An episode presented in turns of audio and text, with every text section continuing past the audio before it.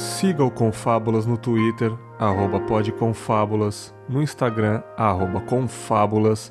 E se você gosta do projeto e tá afim de ajudar, seja um assinante no PicPay, arroba confábulas no aplicativo. Fiquem com o episódio.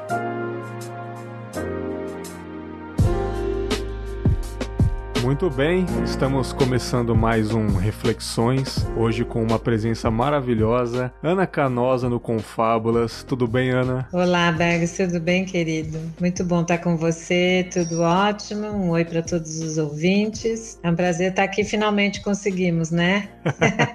esse, esse esse bendito problema de agenda que pessoas ocupadas têm bastante, né?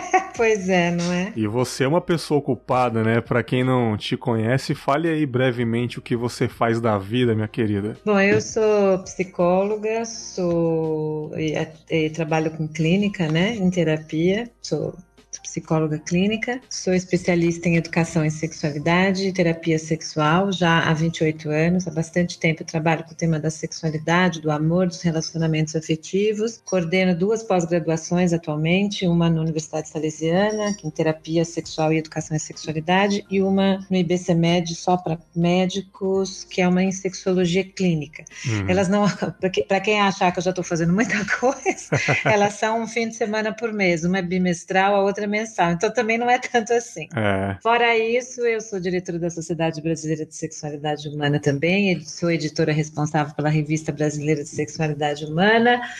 Falo muito de sexo, não faço tanto quanto gostaria.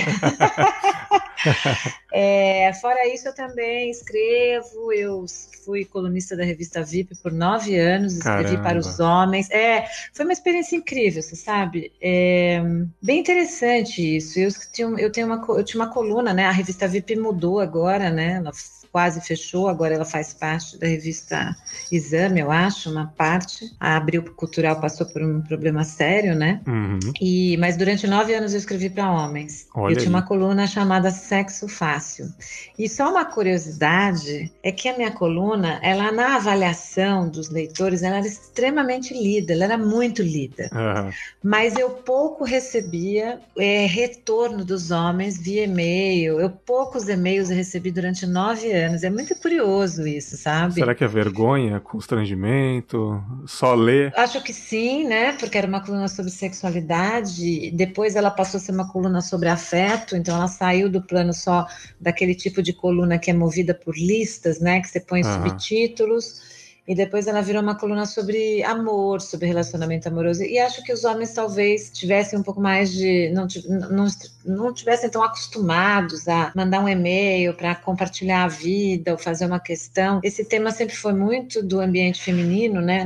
Na feminilidade construída aí no século XX, XIX, desses papéis sexuais muito, muito, muito restritos e muito, né? A mulher do espaço privado, o homem do espaço público. Então é uma curiosidade, mas eu acho que isso também está mudando, sabe? Eu sinto falta de escrever para os homens. Eu gostava muito de fazer isso. Ah, bacana. É, e fora isso, é isso. Eu, eu dou aula para terceira idade também, já há 20 anos, que eu adoro dar aula de sexualidade na maturidade. Hoje eu não consigo pegar muitas turmas, mas pego pelo menos duas por semestre, porque eu amo fazer isso. Enfim, o meu, o meu cotidiano é esse, né? É, hum. é é de participar, de falar, de fazer reflexões. Eu adoro isso, adoro falar sobre relacionamento e adoro falar sobre sexualidade. Ótimo, excelente. E é um tema que estava faltando aqui. Eu já falei de muita coisa, os ouvintes já sabem, mas faltam alguns temas aí que eu precisava falar. E hoje não vai ser um tema, não vai ser uma entrevista, não vou entrevistar a Ana. Os ouvintes que quiserem saber sobre a história dela, eu recomendo fortemente o podcast Leadercast do Luciano Pires, o, ah, o episódio 9, lá no comecinho, eu lembro que a Ana falava, ah, meu filho tem 5 anos no episódio. Agora ele tem 9.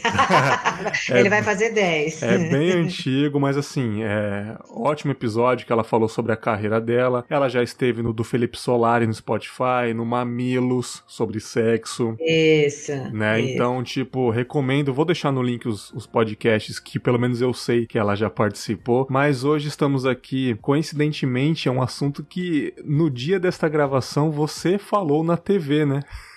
Pois é, hoje eu fui na Rede Vida falar sobre infidelidade conjugal. É, e eu não sabia disso, foi uma baita coincidência. Ela está com a foi cabeça mesmo, é. quente é. sobre esse tema, e é um tema que eu quero muito falar. E é um tema que você fala bastante, né, Ana? Falo porque eu, como eu trabalho muito com casais, Bergs, eu, uh, a sexualidade me levou a trabalhar com casais, né? Porque quando você, por exemplo, atende uma pessoa com uma disfunção sexual, uma ejaculação precoce, disfunção erétil, falta de desejo, falta de orgasmo, enfim, qualquer questão aí relacionada à sexualidade, é muito importante trabalhar o parceiro junto, né? Ou a parceira. Então eu acabei, por conta disso, virando uma terapeuta de casais né? Olha aí. É, não, só, não só na terapia sexual, mas uma terapeuta de casais lidar com conflitos. E o conflito da infidelidade conjugal é muito frequente, né? Uhum. Aliás, o que é muito frequente é justamente a gente se deparar com a ideia de que o desejo sexual é autônomo, né? Uhum. Ele não, ele às vezes não se esgota na relação amorosa de compromisso. Quando eu falo relação de compromisso, eu estou falando do namoro, do casamento, da união estável, né? Ou seja, eu me comprometer amorosamente com alguém, né, a compartilhar uma vida e ter um projeto comum. E o que a gente observa é que as pessoas com frequência se deparam com isso, né? É, num determinado momento, o desejo sexual diminui, principalmente depois do início dos relacionamentos amorosos, da paixão, e as pessoas percebem que o desejo sexual ele é autônomo, ele não se extingue necessariamente uhum. na relação amorosa com aquele parceiro ou aquela parceira. Sim, sim. E a vontade de estar com outras pessoas pode pode aparecer, e aí há todo tipo de resolução e conflito possível. Desde as pessoas que recusam o desejo, ou recusam uma paixão, ou recusam um novo amor em nome da relação de compromisso monogâmica, do contrato monogâmico, até aquelas que não conseguem recusar se apaixonam perdidamente vivem uma dualidade, uma ambivalência enorme, é, até os que são infiéis por quase um vício, um esporte, aquela pessoa uhum. que já tem a infidelidade conjugal como uma proposta mesmo, né, como um valor moral. Então, invariavelmente, invariavelmente esse tema acaba aparecendo no consultório, seja porque a pessoa de fato foi infiel, seja porque o desejo diminuiu e a infidelidade aparece também como uma fantasia. Por que, que o meu parceiro não me deseja mais? Uhum. Assim, é, eu falando de mim, eu nunca traí na minha vida, assim, sempre os meus namoros foram fiéis. Eu poderia muito bem falar se eu já traí ou não, aqui no Confabas eu falo tudo da minha vida, já contei a história da minha mãe, o relacionamento que eu tive com ela enquanto ela era viva. Eu abro o jogo aqui, sabe? Assim, eu nunca traí porque eu, sei lá, cara, a consciência pesa muito. E, uhum. e, quando eu, e quando eu era jovem, eu era muito agarrado àquela pessoa que eu estava. Eu sei certo. que nem sempre são, são assim, né? É, tem homens que estão com a menina, mas quando é jovem, o hormônio é flor da pele, se relacionando com outras, e aquele, aquele negócio de, ah, eu peguei duas, eu peguei três, né? Tipo, pro homem é uma coisa gloriosa, né, Ana? Não sei Isso. se pra, uhum, pra mulher eu, eu, eu imagino que não seja. Seja seja até feio para ela, né? Uhum. É, então, eu acho que antigamente era bem isso, né? Para a mulher, a mulher ser infiel era vagabunda, era uma coisa que, que pesava contra, né? Para o homem ser infiel era quase que uma confirmação da sua masculinidade, né? Sim. Então, só que eu acho que isso está mudando muito, né? Se você pegar, inclusive, as, pró as próprias estatísticas e pesquisas relacionadas à infidelidade conjugal, tem aumentado bastante a infidelidade conjugal feminina. Olha eu aí. já tive uma época, o ano passado, no meu consultório, teve uma época, um período que eu tinha, sei lá, cinco casos de infidelidade conjugal acontecendo ali naquele período, uhum. porque é um tema, né? É, não tenho só isso, mas enfim. E dos cinco, quatro eram mulheres. Sim, sim. Quatro eram mulheres é, em relacionamento é, de compromisso que eram que estavam sendo infiéis. E elas abrem o jogo lá para você, lá, normalmente? Abrem o jogo é, com muita dor, né? Uhum. É, você falou sobre você, né? Quer dizer, o quanto que você é uma pessoa que sempre foi fiel. Eu acho, por exemplo, eu escuto alguns teóricos falando que a monogamia ela está fadada a não existir mais no futuro ou no futuro próximo. Foi uma coisa inventada nossa, né? Você não, o que a monogamia é totalmente. A monogamia é, é eu um, imagino isso. É uma é uma construção, é um valor construído moralmente. É. Né? Porque o ser humano, pelo menos tudo que os estudos, inclusive evolutivos, ou, né, da espécie e da, a partir da, da experiência, da observação, a, nós não somos monogâmicos por natureza. O desejo sexual é autônomo, né? Então ele nos leva a buscar outras pessoas, mesmo que nós estejamos numa relação é, satisfatória. Uhum. Tem a questão da sua personalidade. Tem gente que gosta de viver só com uma pessoa. Sim. Tem pessoas que curtem o conhecido.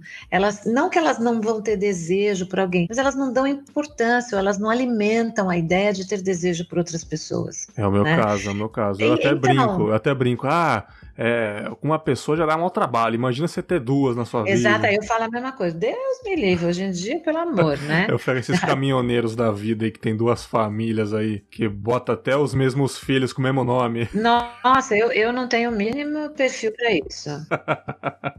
não dá, cara, não dá para administrar essa vida dupla aí, né? eu acho que tem uma questão de personalidade, tem uma questão de ciclo de vida, em que momento da vida você tá, né? É, uhum. Tem uma questão de, de valor. Então, por exemplo, para algumas pessoas, a monogamia é um valor muito forte. Uhum. Para outras não é. E tanto que hoje você tem pessoas que optam por relacionamento aberto, que cada um pode fazer sexo com quem quiser, é, desde que não se envolva emocionalmente. Você tem casais que hoje optam pelo poliamor, ou seja, eu posso amar mais de uma pessoa ao mesmo tempo, ou seja, eu posso estar casado com você e namorar uma outra pessoa, né? E aí não é só sexo, é afeto, é compromisso. Enfim, então hoje o que eu acho legal é que as pessoas hoje podem ser um pouco mais livres para escolher o seu modelo de relacionamento. Agora, o que, que eu vejo ainda? Eu vejo as pessoas muito, eu vejo muita hipocrisia. Hum, perfeito. Uma coisa muito é, é, não seria egocêntrica, mas assim, eu olho para o meu e não olho para o seu. Então, por exemplo, eu sou infiel, mas eu não quero que minha mulher seja. Ai, perfeito. né? Por, porque isso acontece muito, eu tenho muitos casos assim no consultório, sabe? Então a pessoa tá lá e ela é infiel, às vezes é uma infiel por esporte mesmo, ou porque gosta de variação sexual, por exemplo. Então, gosta de variar sexualmente e sempre foi infiel. Tem o parceiro lá, apaixonado, não sei o quê, mas ela vai lá e gosta de variar, então já teve vários casos extraconjugais, vários, até a hora que o marido descobriu. Ferrou. E uma relação ótima, né? Bom companheiro, com filhos, é, vivem bem, transam e tal, fusão, aí pede perdão e não sei mais o quê mas continua, sabe, uhum. na pegada de manter a variação sexual. E aí eu chego e digo assim para ela: bom, cara, vamos, vamos, vamos falar. Por que, que não abre o jogo, então? Por que, é que você que não. né, por que, que você não chega e diz pro seu parceiro diz assim: olha, eu não dou conta de ser fiel, para mim a variação sexual é importante, faz parte da minha vida, isso me deixa motivado, alegre, feliz e vamos abrir então, eu então vou. Ah, mas é porque eu não quero que ele seja. Também tem o fator, eu não sei se isso cabe na, no seu estudo, que é o fator também da mulher não separar porque ela tem um filho ou por causa da família vai achar ruim e botar a culpa na mulher porque aconteceu tal traição. Tem um exemplo que eu até contei um, um tempo atrás no Confablas, que eu tava aqui coincidentemente gravando um podcast, aí ligaram para minha esposa meia-noite, era uma uhum. amiga dela chorando e disse para ela ir para casa dela ficar com ela lá. Aí uhum. eu levei a minha esposa, e, tipo assim, era longe, cara, era longe. Levei ela, falei se quisesse que eu ficasse lá também, não, não sei o que. E depois eu fiquei, eu descobri que ele tinha traído ela e tal. E no dia seguinte,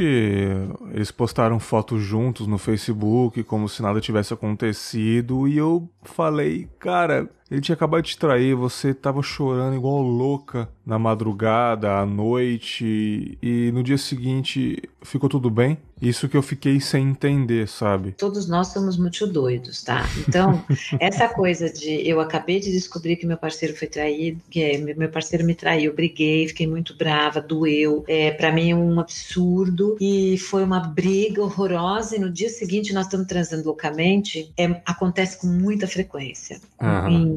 É muito curioso isso. Parece que dá um fogo ali, parece que o casal resgata uma. Parece que se estabelece uma competitividade entre eu, você e a outra, ou Nossa, outro. velho. É, é, e é uma coisa assim que as pessoas não pensam, não é consciente, ah. mas estabelece ali, vem uma raiva que vem junto, mistura com tesão, mistura com. Não, você é a mulher da minha vida. Então, sabe aquelas brigas que acabam em sexo? Sim. É muito curioso como isso acontece depois que descobrimos. Eu não tenho isso, é, uma, uma briguinha e depois, tipo, um sexo de reconciliação. Eu nunca tive isso, eu, eu não tenho clima para isso. Então, mas às vezes é, tem muitas pessoas que vivem isso, uhum. e aí o casal entra num modo, vamos, porque como a, a, a separação era alguma coisa muito iminente que podia acontecer, até como uma defesa, o casal vai lá e se gruda Sim. E aí transa, transa loucamente, a gente se ama, não sei o quê. A gente tem reações que não consegue compreender. Isso é uma questão que eu queria falar para você. A outra, que eu acho que também é muito importante, é a questão da conveniência do casamento. Uhum. Todas as relações, sejam elas amorosas, é, eróticas ou afetivas ou fraternas, elas são baseadas também na conveniência. A partir do século XIX, quando a gente, quando a gente como cultura começou a propor o casamento, é, não mais como conveniência, mas como uma relação de afeto e sexo, então eu vou casar por amor e não por dinheiro, ou por questões familiares, ou de nobreza, enfim, é, ficou, ficou vergonhoso, ficou quase um, um horror falar da conveniência do casamento, uhum. porque a, a proposta do casamento é o amor e não a conveniência. Entendi. Muito bem. Só que todas as relações também são construídas, ou elas começam pela conveniência, ou, ou elas começam pelo amor e desenvolvem conveniência. Não ah. há uma relação que não tenha a conveniência envolvida. E isso não deve ser visto como ruim. Então, o que, que é conveniente estar com meu marido? É conveniente estar com meu marido porque eu tenho um filho, é conveniente eu viajar e ele estar e ele ah, cuidar do nosso filho e eu ficar tranquila com isso, porque ele cuida super bem e ele vai fazer. É Caramba. É conveniente eu estar com uma pessoa que tem uma família que eu gosto, pessoa que eu divido as contas. É conveniente estar com uma pessoa que eu tenho uma casa e que a gente, essa casa a gente comprou meio a meio. Então, tem uma porrada de conveniência na minha vida com meu parceiro. Então ela tá, ela, ela prefere, ela prefere abrir mão dessa felicidade que talvez ela nem sabe se vai ter, porque ela já tá com conforto né? Um isso, belo então, de conforto. E aí, assim, o que eu quero falar com isso é assim: quando a gente está na iminência de uma separação, motivada pela infidelidade conjugal, é, com essa dor, a gente põe na balança também isso. Será que vale a pena eu me separar de um parceiro que é legal, que é bacana, que a gente tem uma vida amorosa, que a gente tem uma história e que a gente tem uma porrada de conveniência construída por causa de uma infidelidade conjugal e de um desejo? Então, é, é não é fácil abrir mão da conveniência. E aí eu não estou dizendo que essa pessoa não é feliz, porque ela pode ser feliz, inclusive, uhum. mesmo tendo sido traída. Então tem, tem duas coisas, né? Avaliar o quanto a gente ama e o quanto vale a pena rever isso e perdoar em nome tanto do amor quanto da conveniência. E tem a segunda coisa, que é o que você acabou de falar, é que para algumas pessoas a conveniência é mais importante, inclusive, do que o amor. Olha aí, cara, porque às vezes a pessoa nem sabe mais o que é amor, né? Já passou tanto tempo, sabe. ela não sente mais isso, então é. o sossego de ter uma vida estável sobrepõe. Né? Exatamente, às vezes sim. Então, é, é, agora, tirando tudo isso, eu sempre faço a seguinte pergunta, né? Se a pessoa fala, ai, meu, meu marido me traiu, ou minha mulher me traiu, é, eu devo ficar com ela, ou não devo ficar com ela.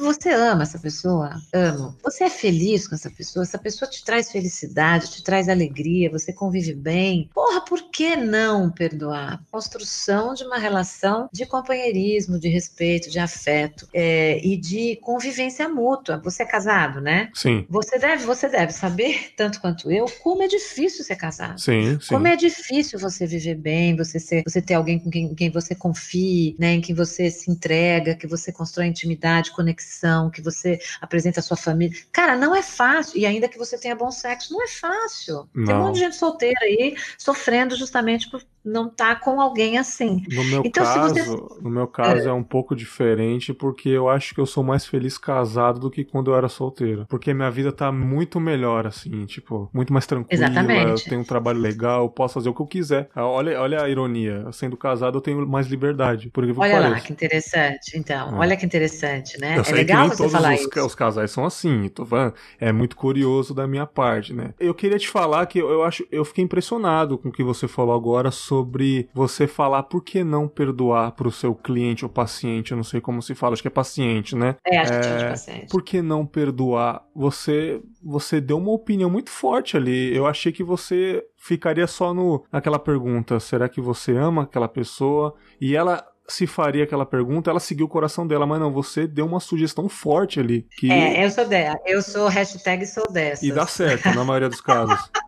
Olha, deixa eu te dizer, é, essa é uma característica muito hashtag sou dessas psicólogas, que de vez em quando fazem umas, dão algumas opiniões, de vez em quando fazem questões dessa. Eu sou dessas, cara. Não, maravilhoso, maravilhoso.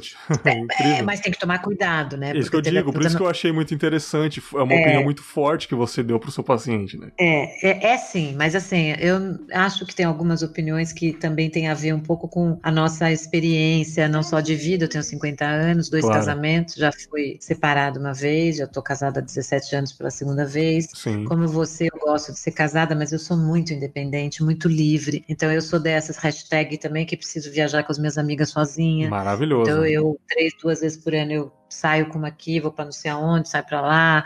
É, então eu, mas eu gosto de ter um casamento em que eu eu sou completamente é, aceita de, com esta personalidade, né? Uma Sim. pessoa que me comunico demais, estou sempre trabalhando muito, estou sempre cheio de gente, tenho muitos alunos, as pessoas gostam de mim, é, e eu sou muito independente, então não é fácil também conviver com uma mulher como eu, ou com uma pessoa muito livre como eu, né? Não vou nem entrar na questão de gênero, mas eu gosto de ser casada, né? E eu acho que essa experiência de vida, e esses de vez em quando eu me permito fazer esses tipos de colocações. Ah, mas com a experiência que você tem, cara, eu acho Sabe que quê, é um instinto muito já, né? Sabe por quê? Porque eu parto desse princípio que não é fácil a gente achar alguém para viver bem. Eu parto desse princípio. E se não é fácil pra, é, achar alguém para viver bem e você encontrou alguém para viver bem, eu não acho que a infidelidade conjugal tem que ser o horror do horror do horror, aquela coisa que você vai sangrar e o drama mexicano, sabe? Que você não possa perdoar. Porque a gente faz tanta cagada na vida, somos muito humanos. Eu, às vezes eu, eu não acho que vale a pena. Vale a pena eu abrir mão de uma relação amorosa, construir construído aí vai entrar uma outra questão, que é a motivação da infidelidade conjugal. Hum. Isso eu acho que faz toda a diferença. Quer dizer, se eu tenho um contrato de relacionamento que é monogâmico, contrato bem entre aspas, né? Contrato simbólico, é, eu preciso, para eu poder perdoar uma infidelidade, eu preciso entender a motivação do meu parceiro. Uhum. O que, que aconteceu? Por que, que ele foi infiel? Para que eu possa é, ter um processo junto com ele de desse entendimento, para inclusive a gente rever esse contrato. A gente vai continuar sendo monogâmico se a gente ficar junto? Você vai dar conta? Porque nesse processo você descobre um monte de coisa. Então vamos, vamos dizer, por exemplo, que o meu parceiro é o cara que é viciado em seduzir. Olha aí. Ele ama seduzir. Então ele seduz todo mundo. E aí eu não estou falando seduzir eroticamente só para levar para cama. Eu tô falando dessa pessoa que Ai, que é todo querido. Sabe aquela pessoa querida? Que aí vem o outro que dá sorriso e tal. E que, e que a hora que percebe que alguém tá interessado sexualmente, não corta, alimenta. Uhum. Alimenta de um jeitinho. Às vezes não concretiza, mas dá uma alimentada.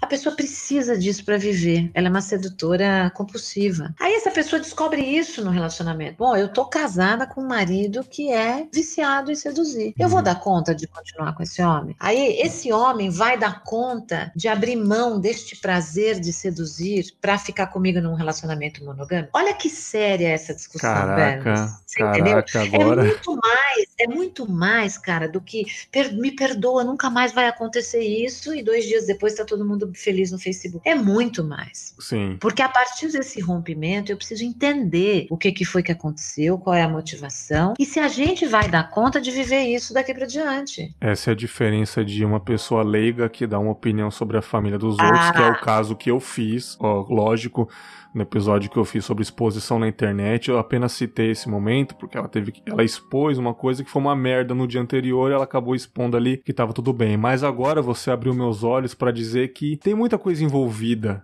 muita, né, naquilo. Muita, muita. Mas aí que tá, é, houve uma situação, eu acho que isso também me motivou muito a fazer esse episódio. É, como que eu posso dizer? Eu não vou citar detalhes, mas é, é, óbvio que, que as pessoas vão saber. Pessoas próximas da minha família que teve um casamento de mais de 30 anos uhum. e que o marido já, já, já traiu a esposa há alguns anos atrás e a esposa perdoou. Ele até começou a ir para a igreja para dizer que é um, foi um homem bom, agora mudou, enfim, ficou tudo por aquilo e aparentemente estava tudo bem. É uma pessoa que, assim, pelo menos o, o tempo que eu convivi com ela, uma pessoa incrível que ajudou muito, me ajudou muito, uma pessoa muito legal, enfim, bacana. Mas de repente, cara, a gente foi descobrindo que essa pessoa nunca parou de fazer isso. Essa pessoa uhum. tinha uma outra família, essa pessoa estava envolvida com outra, com outra pessoa, e o quanto que isso, é, eu não sei se ela foi egoísta ou se isso é doença, compulsão, você pode falar, mas o tanto que isso destruiu indiretamente as pessoas ao redor dela. Certo. Destrui, uhum. de, destruiu os filhos dessa pessoa, destruiu os maridos dos filhos ou das filhas dessa uhum, pessoa. Uhum.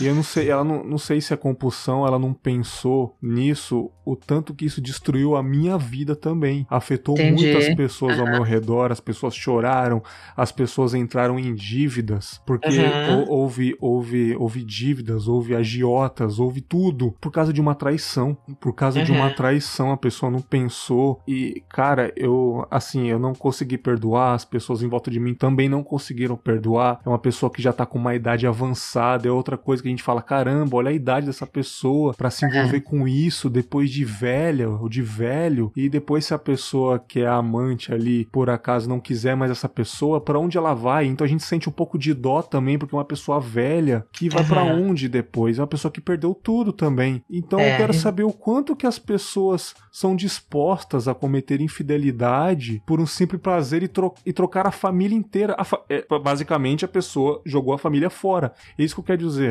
Entendi. É, então, você está falando de uma outra questão, que é assim, é, quer dizer, você está falando de responsabilidade emocional. Uhum. É o quanto que eu tenho responsabilidade emocional pelo meu parceiro. Uhum. Então, veja só, eu acho que às vezes existem pessoas que não têm consciência e maturidade da responsabilidade emocional que é ter um casamento ou ter uma família sabe? O que é ter uma família, né? O que é a responsabilidade emocional por essa família. Então, se eu sou uma pessoa que tenho responsabilidade emocional pelo bem-estar do meu filho, da minha filha, da do minha mulher, eu vou minimamente na hora de ter um desejo por um terceiro, né, para uma pessoa fora, eu vou minimamente ter que pensar nessa minha família. Né? Exatamente. Né? Eu vou ter que pensar é, nessa nessa companheira, o que se acontecer, se descobrir, se vai sofrer, se não vai sofrer, se eu transar fora do meu relacionamento, eu tenho que usar preservativo para não encontrar, não trazer nenhuma doença sexualmente transmissível para casa, se eu transo com meu marido, com minha minha esposa, sem camisinha. Então, assim, é isso é uma responsabilidade emocional que muitos não têm. Exatamente. E aí não tem só na infidelidade. Também, às vezes, não tem, é, na, pode ser na infidelidade financeira, quando perde todo o dinheiro e deixa a família. Tem, então, então é, você, o que você está falando é a minha vida emocional versus a vida emocional da minha família, do meu parceiro. Sim. Então, tem sim. pessoas que ainda tão, são mais narcísicas, estão é, mais vivendo conflitos é, de, de, de, embates emocionais é, é, individuais muito fortes, por exemplo, pessoas que são dependentes químicas, pessoas que são dependentes de jogo. Então, essas pessoas elas vivem embates com a própria personalidade, né? Uhum. lidando com a própria compulsão, com a própria ansiedade. Então, quanto mais elas estão focadas nelas para poder conter os seus impulsos e as suas batalhas internas, muitas vezes elas ficam devendo esse olhar generoso para o outro. É então, é, é, é, esse eu, o meu estar no mundo versus eu, é, o mundo estar comigo. Quer dizer, quanto mais maduro eu sou, quanto, mais, quanto melhor eu tô, mais vai, fácil vai ser eu olhar para o parceiro, para a parceira, para a família e ter responsabilidade emocional sobre eles em relação aos meus atos. Mas quanto mais voltado para mim, né, ou porque eu sou muito narcisista e acho que eu sou, que eu posso fazer tudo, ou porque eu sou uma pessoa que sofre com transtornos e, e não consigo sair do meu umbigo, porque eu tô sempre olhando para minha dor, é, é, quanto mais eu tiver em mim, menos responsabilidade emocional eu tenho pelo outro. Ah, e aí, mais dramas vão acontecer. É, nós, nós evoluímos muito. É, antigamente era quase que um instinto animal. A gente, no fundo, no fundo, a gente é bicho, né? Esse negócio do instinto, enfim. Em outras é, culturas são é. até mais de duas mulheres para o homem ali, aqueles casamentos, né? Uhum. ocidentais ali. Mas será que com toda essa evolução, nós não conseguimos raciocinar que é melhor abrir o jogo, se divorciar de maneira amigável, vai ser chato, porém vai ser digno do que viver nessa vida dupla. Porque para mim, é, é, eu vejo como, sei lá, você tá trabalhando num mercado, você vai num depósito, come um biscoito de chocolate e aparece seu chefe, você engole seu biscoito ali, você nem provou aquilo direito, você nem saciou aquilo, ou você ser um criminoso, que é até um, uma coisa maior, um exemplo melhor, e você viver com medo, sempre passa uma viatura, você treme de medo, tipo, o seu cônjuge vê um celular, você já fica ali com medo, sabe, é esse negócio de viver uma vida dupla e viver perigosamente, sabe? É, é que às vezes isso gera vida no, no indivíduo. Caramba. Porque olha só, é, vamos pensar uma coisa também, Bergs, olha só, quando a gente é infiel, vamos, e a gente ainda, nós estamos falando da infidelidade conjugal, a essa que vai acontecer nos relacionamentos de compromisso. Uhum. Por que que você, por que que uma pessoa é infiel? A maior parte das pesquisas, e aí eu também falo sobre a minha experiência clínica, que as pessoas não são infiéis por causa do, do parceiro, ou porque a relação tá ruim. Aliás, as pessoas justificam muito a infidelidade nos outros, o que é uma grande sacanagem. Isso aí, não, Ah, né? da hora que descobre, por que, que você foi infiel? Ah, porque você não me dá carinho. Ah, não. Porque você. Ah, eu- isso é a maior sacanagem do mundo. Porque, Tá veja, o fato de eu estar.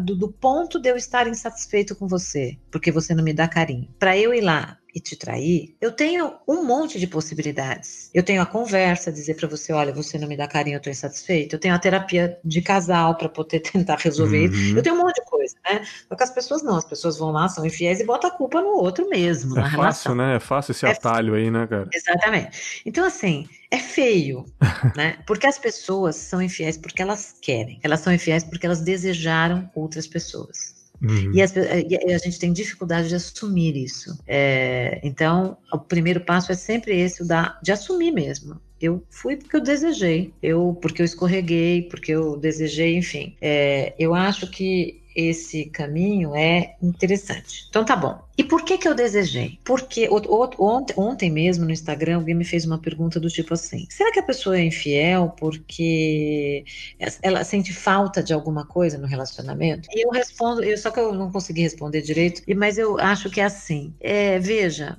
não é que a gente sente falta de alguma coisa no relacionamento. A falta, ela é intrínseca ao ser humano. Porque se Uhum. não fosse a falta, a gente não se movia para realizar coisas. É só você pegar uma pessoa entediada. O que, que é o tédio? É você estar na falta. Você fala, puta, que eu preciso mudar alguma coisa na minha vida, tô tão Sim. entediado.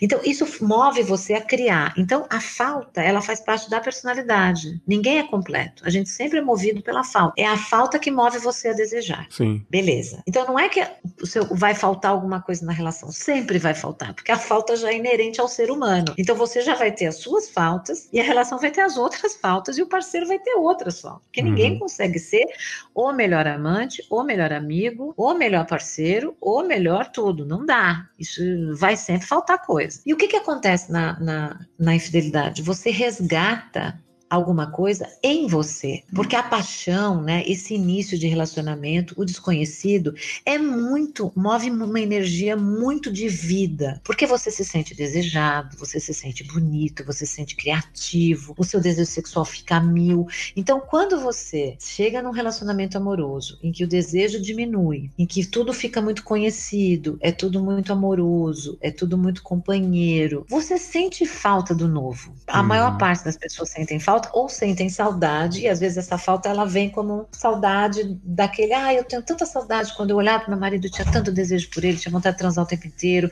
Eu tenho saudade quando eu tinha vontade de beijar ele e tal. Ah. Agora é diferente. Então a gente sente saudade disso. E muitas vezes a infidelidade conjugal, ela resgata essa energia motivadora. Sim, A sim. pessoa se sente, ela resgata nela.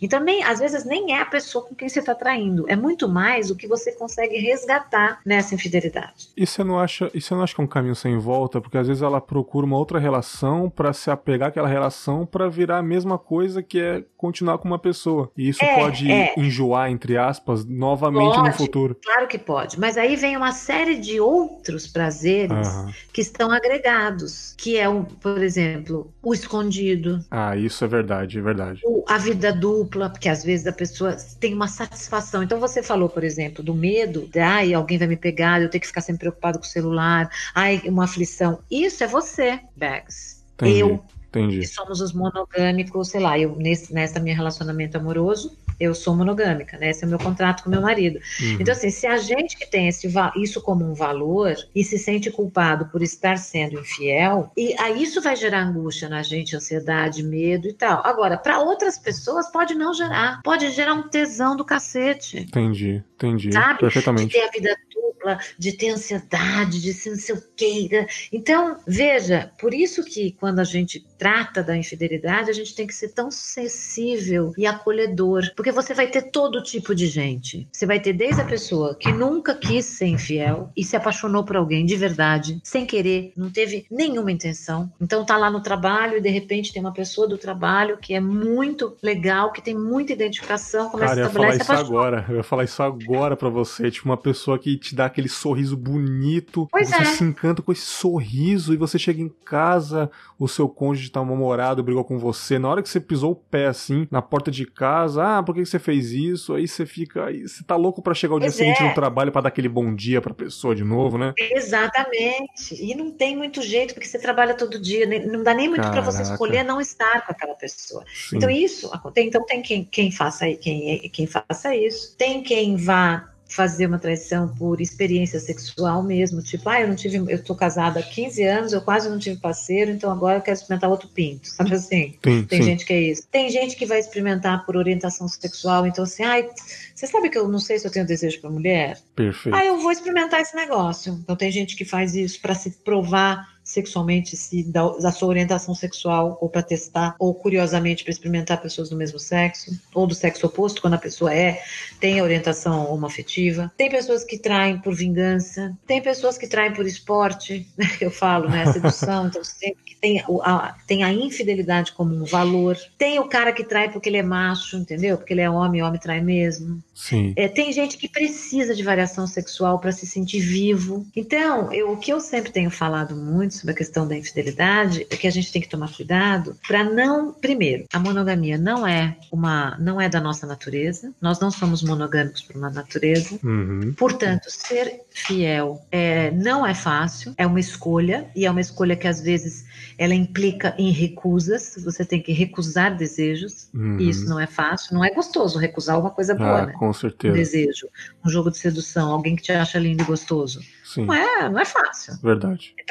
Para alguns é mais fácil, para outros é mais difícil. Então, é, a monogamia, na verdade, ela deve ser uma escolha de contrato e não uma imposição social. Porque também é muito curioso a gente pensar que as pessoas não discutem essa monogamia. Parece assim: você começou a namorar e namorou sério, você tem que ser monogâmico. Ninguém pergunta para o parceiro, e aí a gente vai ser monogâmico? Parece que está implícito. E isso a gente chama de monogamia compulsória. Eu nem discuti isso com meu parceiro, eu simplesmente sou monogâmico. Quem disse? Porque discutir a infidelidade é aceitar que você não é a única bolacha do pacote Tostines, cara. Entendeu? É verdade. E isso é foda. É verdade, tem até um caso no trabalho que, que também eu acho que tem um fator da pessoa não saber pra onde ela quer ir. Que é isso que eu quero dizer? É porque tem uma pessoa, mulher, que ela já tá junto com esse namorado há uns 10 anos já, desde a época do colégio, da faculdade, alguma coisa do tipo, ou conhece desde criança e sempre teve esse afé, e tipo, enfim, se conhece a vida inteira. E ela tá noivada com essa pessoa, mas ela não, não, não quer casar, porque já teve, eu peguei essa conversa e a pessoa falou, ah, sei lá o que eu quero fazer, eu queria tanto viajar. Ela, ela falou isso, queria tanto viajar, conhecer gente nova. E ela tá ali É. com a aliança no dedo direito, de noivado, há dois anos já, esse noivado aí. E não quer casar, sabe? É um casal lindo pra caramba, tanto ele quanto ela. Um casal lindo, lindo, lindo mesmo, de morrer. Mas tá naquilo, tipo, aquela estagnação, já moram juntos, mas ela diz, ah, eu queria tanto viajar, conhecer o mundo. A pessoa realmente não Uhum. sabe o que tá querendo naquele momento. E é triste também, né? É, aí eu acho que tem uma outra coisa também que é assim, que é o mundo hoje, ele é muito atrativo, né? Hoje Uhum. você com, com rede social e tudo, você, a gente sempre acha que o, o- a grama do, do vizinho é mais verde, que sempre vai encontrar alguém mais legal do que, né? Todo mundo é muito disponível sexualmente, então fica cada vez mais difícil escolher a monogamia como um contrato. É. E, E acho que tem ciclos da vida também que são bem difíceis de você é, estabelecer compromisso. Né? O, que, o que você está falando é de uma pessoa que está é, tá pensando duas vezes se quer estabelecer um compromisso com alguém. Uhum. E eu acho que hoje em dia os, as relações, já dizia o Bauman, né, estão muito fluidas, então é, líquidas, então elas se desfazem com rapidez. Então fica difícil assumir um compromisso com alguém, principalmente um compromisso de monogamia né? Sim. Porque afinal de contas tem tanta coisa na vida, né? Tem as viagens, tem os vários, vários parceiros diferentes que eu posso ter. Então está cada vez mais difícil na nossa cultura a gente estabelecer compromisso com alguém. É, não é fácil, mas também eu acho assim, para mim é fácil, eu não sei o que passa na cabeça do, da minha parceira, que é a questão da confiança, né, Ana? É, quando você tá num relacionamento monogâmico casado, normalmente, é o que eu posso dizer que apenas a gente se conhece, né? A gente só conhece nós mesmos, né? Às vezes até não, às vezes fica a vida até inteira se descobrindo quem, quem somos nós. Então, assim, nunca vamos conhecer a outra pessoa pessoa. Infelizmente, eu tenho que dizer isso, ouvintes, caiam nesse mundinho aí, bota o pé no chão. Não tem como você conhecer totalmente a pessoa que você está ao lado. Infelizmente, a confiança é o que nos resta, né? Mas eu acho que para mim é com uma estrada ali, onde não depende só da sua boa direção. Você é um bom motorista que não bebe, tá dirigindo, mas às vezes pode vir na outra mão um motorista alcoolizado que vai bater no teu carro. Então, tipo, não depende só de você a relação, às vezes, né? É. Agora, você sabe, eu vou te, vou te falar uma coisa sobre a questão da confiança, que é, na, nessa relação com a infidelidade conjugal, que eu acho muito importante. O que acontece? Se eu tenho, um, um, se eu amo meu parceiro, tenho uma vida com ele, e eu tenho um princípio de valor monogâmico com ele, e acabo, por exemplo, me apaixonando por alguém e vivendo uma dualidade afetiva, isso eu tenho muito no consultório, então a pessoa vai lá, chora, se sente culpada, porque ela gosta, ela ama o parceiro, ela vive, ela não quer se separar, mas ela se apaixonou por alguém, aquele exemplo que a gente estava dando, se apaixonou, ela não, meu, ela tá louca, apaixonada, e é muito difícil você ir contra uma paixão. Uhum. E essa pessoa trai, ela trai porque ela é humana, ela deslizou, ela é humana, né? Não porque é um valor a traição, mas porque ela é humana. Beleza. Como é que eu vou confiar de novo nesse indivíduo, nessa pessoa? Confiar que as pessoas não vão nos trair não é possível. Verdade. Ninguém pode, porque hum, quem somos nós, né? Nós somos humanos, todo mundo é humano. A gente não sabe o que vai ser. E a uhum. gente não é o único desejo dos nossos parceiros. E isso é difícil admitir, porque a gente gosta de ser a única referência de amor dos nossos parceiros, de amor e de sexo, de desejo. Sim. Mas a gente não é. é agora, o que, que aonde dá para confiar? Dá para confiar na intenção intenção do meu parceiro. Olha aí. Então eu, eu posso, olha só, eu posso. Então quando as pessoas falam, ah, por, como é que eu perdoo uma traição? Como é que eu volto a confiar? Você só volta a confiar se você entender a motivação que aconteceu, conversar muito, é, fazer, é, perceber que o seu parceiro ou a sua parceira entenderam a motivação deles para essa infidelidade, restabelecer o contrato e confiar na intenção do outro. Agora, confiar que o outro não vai te trair, não dá, isso é impossível. Nem você pode confiar em você mesma. É verdade. Eu também já vi muitos, eu já vi muitos casos de gente que aos 20, 30 anos jura de pé junto. Ah, se me traírem eu separo, Deus me livre, não sei o quê.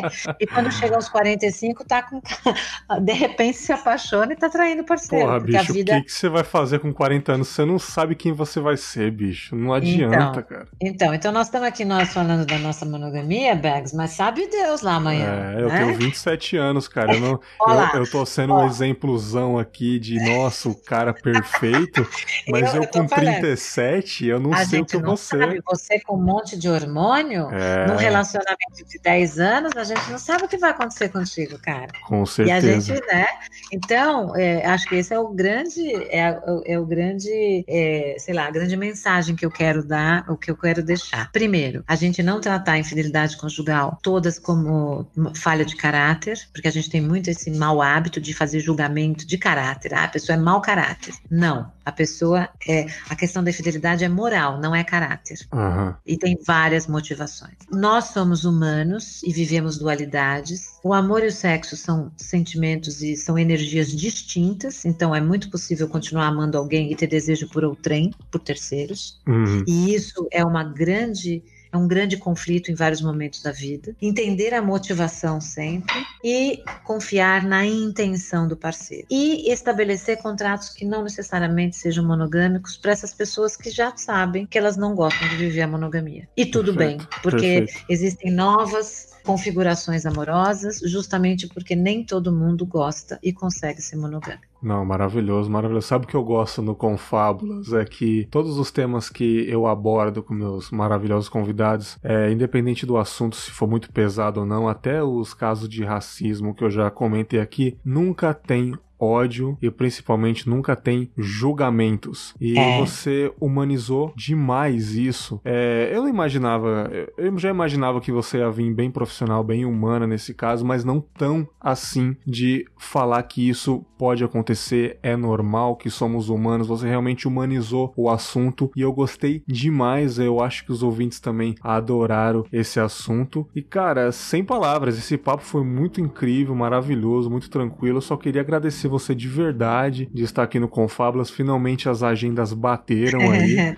né, cara? E eu quero muito que você volte um dia aí novamente pra gente bater um papo aí sobre outro tema. Vai ser, vai ser uma honra ter a sua presença aqui de novo. Muito obrigado, Ana. Imagina, foi um prazer. Begs, obrigada pelo convite. Você sabe que eu, eu adorei conversar contigo. Eu adoro fazer essas coisas. Então, para mim, eu acho que é uma missão no mundo mesmo eu poder é, colocar o conhecimento que eu tenho, assim como todo mundo, eu acho, né? A gente poder Sim. partilhar ideias e, e, desmistificar e desconstruir, construir e ficar sempre nesse processo, né? De desconstruir, construir, porque isso eu acho que faz o um mundo melhor, faz com que as pessoas façam reflexões, saiam da sua própria bolha, né? Possam se colocar no lugar do outro, possam pensar por um, um olhar diferente e construir, e a gente vai construindo a nossa história e a nossa e, a, e as nossas redes emocionais. É, Conte comigo para o que você precisar. A gente pode falar de outros assuntos, de sexualidade em outro momento. É só a gente marcar e as agendas baterem.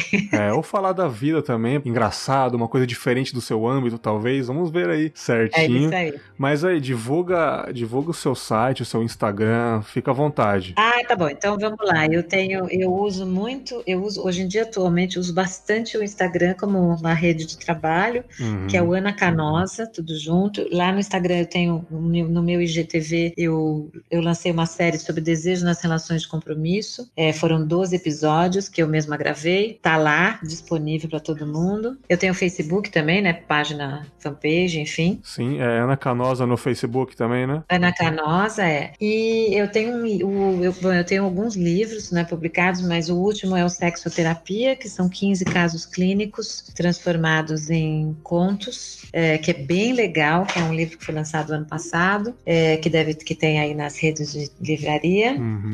E é isso. Eu acho que é, acho que lá no meu Instagram tem todos. Ah, e tem meu site também que é o www.anacanosa.com.br. Vou deixar tudo na descrição desse podcast aqui maravilhoso.